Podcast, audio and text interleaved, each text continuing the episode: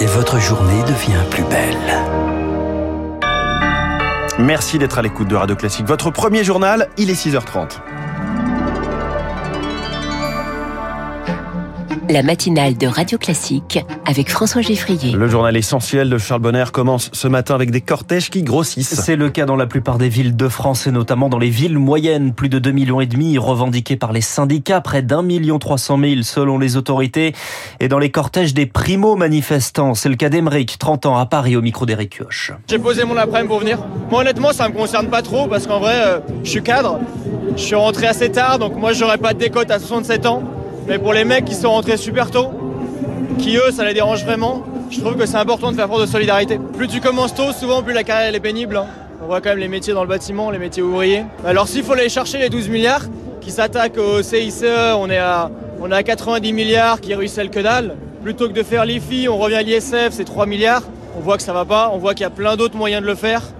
Et en tout cas pas de cette façon-là. Et les syndicats voient déjà la suite avec deux nouvelles journées de mobilisation décidées, le mardi 7 et le samedi 11 février. Dans les cortèges, ils étaient aussi présents, les pompiers, moins d'effectifs, plus d'interventions et plus de fatigue physique et psychologique. Charles Ducrot, deux d'entre eux en Seine-et-Marne vous ont raconté leur quotidien.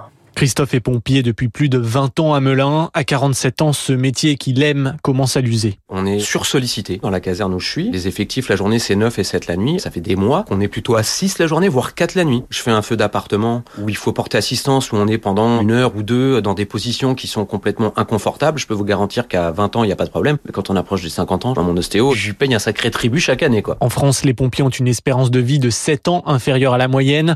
Une réalité qui rattrape Christophe et lui fait redouter le recul de son départ à la retraite. La partie psychologique, c'est un peu un tabou chez les pompiers. Hein. On a des collègues régulièrement, le dernier 47 ans, hein, qui est décédé il y a une dizaine de jours bon, sur une séance de sport euh, privée, mais quelqu'un qui n'avait pas de problème de santé. Hein. J'y pense à chaque fois. Quand je vais faire un sport, euh, je me dis, euh, ouais, bah, je vais un peu plus m'écouter. L'an dernier, une soixantaine de pompiers professionnels sur les 1250 que compte le département ont démissionné.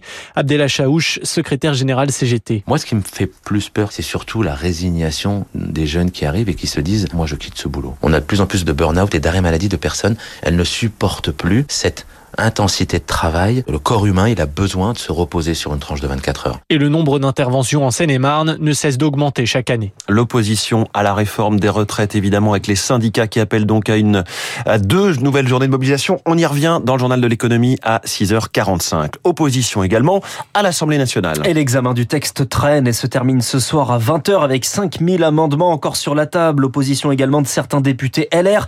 C'est pourtant sur eux que compte la majorité relative pour devenir absolue. Les LR qui ont un objectif, l'abandon des 64 ans. Pierre-Henri Dumont est député Les Républicains du Pas-de-Calais. Dès lors qu'on a commencé à travailler avant 21 ans, qu'on soit reconnu carrière longue ou pas, on peut partir en retraite à taux plein si on a l'ensemble de ces trimestres et ce, même si on n'a pas atteint l'âge légal de départ. C'est un amendement qui est signé par l'ensemble des 62 députés du groupe Les Républicains. Ce qui est sûr, c'est qu'un nombre important de députés Les Républicains, entre un tiers et la moitié du groupe, sont capables pour voter contre le texte si cet amendement n'est pas euh, repris euh, par le gouvernement. Aujourd'hui, je pense que l'avenir de la réforme se situe en effet sur cette adoption ou pas de l'amendement. Pierre-Henri Dumont, micro de Lauriane Tout-le-Monde. C'est un hasard du calendrier en pleine contestation contre les retraites. C'est aujourd'hui qu'entrent en vigueur les nouvelles règles de l'assurance chômage plus restrictive. Et on y revient dans le journal de l'écho là aussi, ainsi que sur la hausse du livret A qui passe à 3%, les prix de l'électricité qui bondissent de 15%, les péages également. Tout ça donc dans 10 minutes. Le gouvernement lance aussi un autre chantier sur l'immigration. Un texte de loi présenté en Conseil des ministres ce matin qui vise à augmenter les expulsions de délinquants et régulariser les salariés de certains secteurs en tension. La droite, là aussi, est sceptique. 4 millions, il y a 4 millions de mal logés en France. C'est l'estimation du dernier rapport de la Fondation Abbé Pierre. Des lieux trop petits, privés de confort de base.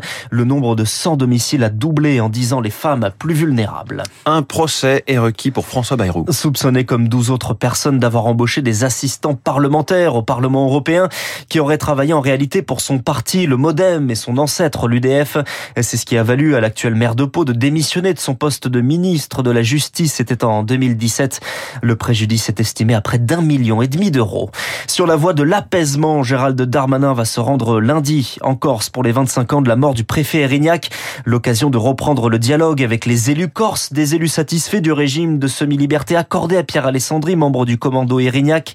À cet après-midi, la commission d'enquête sur la mort d'un autre membre, Yvan Colonna, se réunit pour auditionner Jean-François Ricard, procureur de la République antiterroriste Victoire Fort. Depuis près d'un an, la commission tourne autour des mêmes questions. Où sont les manquements? Ce meurtre était-il prémédité? Et pire encore, la mort d'Ivan Colonna était-elle commanditée? Plus on auditionne, moins on arrive à refermer cette porte-là, raconte un membre de la commission. Alors les travaux se poursuivent. Franck Elongabé, le meurtrier d'Ivan Colonna, était-il suffisamment surveillé? Et qui connaissait son degré de dangerosité? Pourquoi ce détenu classé détenu particulièrement signalé a obtenu l'émission d'entretien de la salle de sport de la maison d'arrêt?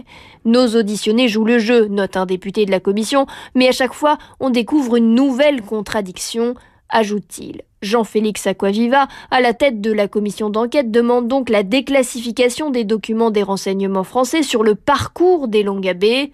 La commission doit rendre ses conclusions en avril. À la recherche de réponses, le procès de six personnes s'ouvre aujourd'hui aux assises de Douai dans le Nord, accusées d'importer de la cocaïne dans le port du Havre.